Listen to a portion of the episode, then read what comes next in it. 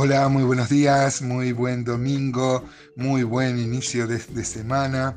Como muchos de ustedes saben, mi nombre es Gustavo Sánchez y grabo estos audios desde Rosario, compartiendo mi devocional sin más pretensión que eso. Y como en este caso eh, nos maravillamos ante, ante un pasaje, hoy vamos a tomar solo tres versículos que van desde el 9 al 11 de Zacarías 9 porque realmente nos maravilla la descripción que hace de Jesucristo, del Rey que viene, del Mesías que viene. Eh, yo no lo planifiqué así, pero este, qué bueno que toque un domingo, un día de culto. Yo pertenezco a las asambleas, quienes celebramos la Cena del Señor todos los domingos, creemos que es una reunión central, así que estos pasajes son muy atinados para el día de hoy. Habla de la, de entrada que tuvo Jesús en un cumplimiento exacto en su última semana, eh, lo que la tradición celebra como el Domingo de Ramos. Eh, él entra como rey, como rey victorioso, eso es lo que va a anunciar Zacarías.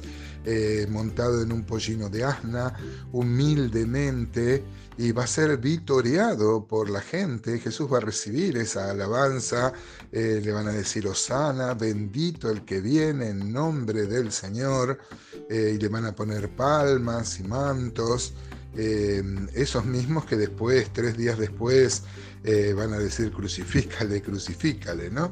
Es una alabanza muy hipócrita la que se tributó cuando Jesús entra en Jerusalén.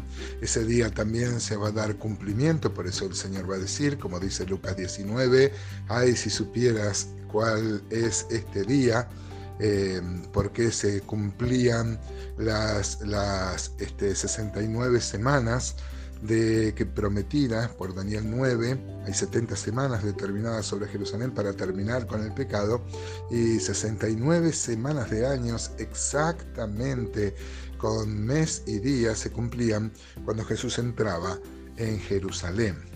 Eh, él va a ser reconocido como rey, probablemente los, los judíos tenían como rey los reyes que lo habían invadido, como Alejandro, como Alejandro Magno, digo, eh, Antíoco Epífanes también, general greco-macedonio, em, pero claro, del rey que se está hablando es otro rey, un rey que tiene un reino que va a ser de paz. Yo tengo amigos que profesan la fe judía y ellos me dicen muy sinceramente que Jesús no puede ser el Mesías porque cuando venga el Mesías va a traer paz. Y después que vino este Jesús, que muchos reconocen como Mesías, no ha traído paz. Claro, la paz que trae es la paz interior, por eso en este pasaje también se habla de, los que están en, un foso, en un, en un pozo, en la cautividad. Generalmente las cárceles en la, en la, en la antigüedad eran pozos sin agua, llenos de barro, como el que metieron a José, por ejemplo, ¿no? Y como el que metieron a, a Jeremías, sus propios amigos. Jeremías 38 nos habla de eso. Em, pero eso habla de una realidad espiritual. Así estamos sin Dios, en un pozo, en un lodo cenagoso, oscuro, aislado, sin ningún tipo de bendición. Pero Cristo vino. Gloria a Dios. Aleluya.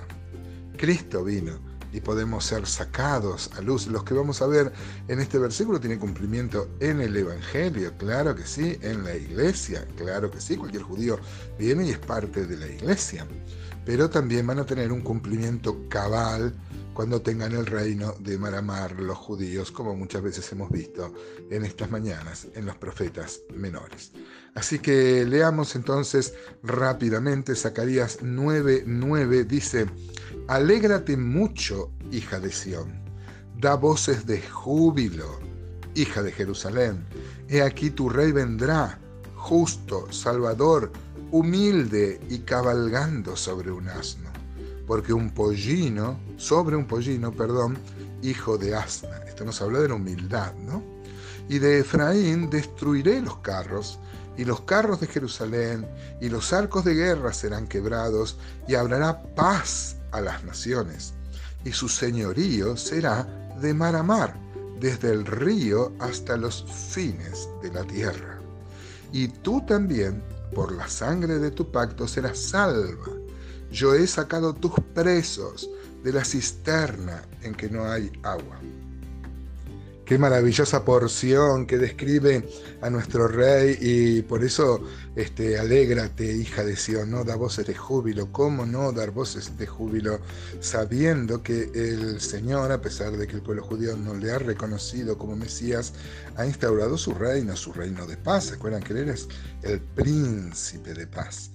Toda la Biblia exhorta a regocijarse por la venida del Rey. Podemos citar el Salmo 2.11, por ejemplo, y nos faltaría el, tiempo. Acá se menciona atributos del Mesías como justo, Rey justo, Em, que se aplican a las dos venidas. Eh, cuando vino, claro que fue justo, fue humilde, y también cuando vuelva, si bien va a venir para reinar, también va a reinar este, de manera humilde. Eh, Romanos 11:26 habla de la, de la conversión nacional de los judíos. Isaías 45:21, 53:11, Jeremías 23, 5 al 6, nos hablan del cumplimiento en un reino milenial de mar a mar, como lo dice acá, y de, y de ríos los confines de la tierra, de mar a mar es el Mar Rojo al Mar Mediterráneo, y el río es hasta los fines que se conocían en ese, en ese tiempo. Un reino del cual nunca los judíos pudieron disfrutar, ni este, ni en los tiempos de Salomón, por ejemplo, ¿no? Pero un día, conforme a las promesas que Dios le hizo a Abraham, eh, van a tener ese reino y nosotros vamos a reinar con él. Jesús no solo vino como rey, eh, ese reino comenzó después de su muerte, cuando él mismo vino en espíritu, y dice Colosenses que Dios nos ha trasladado al reino de su amado Hijo, pero también se va a expresar, eh, como dice Isaías 32, en un reino de justicia.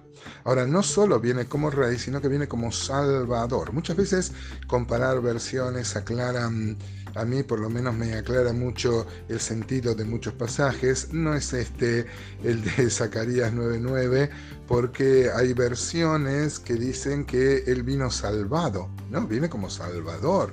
Es imposible interpretar la, traducción de salvado eh, aparte hay muchas versiones que sí dice Salvador. Él trae salvación. Jesús no solo, hermano, se hizo hombre, vino a mostrarnos la maravilla de lo que es Dios y de lo que da cuenta los evangelios, sino que vino a estar dentro de nosotros, a tener una relación personal con nosotros y ser nosotros uno con Él. Él nos ha sacado, como dice el 10 y el 11, del pozo, del pozo cenagoso, de la angustia que teníamos. No solo nos ha, nos ha dado la salvación del infierno, que ya eso nos debiera mover a la alabanza diaria, hermanos, sino que también a su pastoreo constante, a, su deseo, su obsesión de, de comulgar su espíritu con nuestro espíritu, de manera de tratar nuestro carácter. ¿Qué tal? ¿Cómo te vas en este, eh, cómo vas en esta relación, amado hermano, hermana? Este, ese es el deseo, ¿no? Hasta que seamos uno con Jesucristo. Dice que Dios no va a parar en su deseo, ¿no? dice Filipenses que Él culminará su obra. Gloria a Él.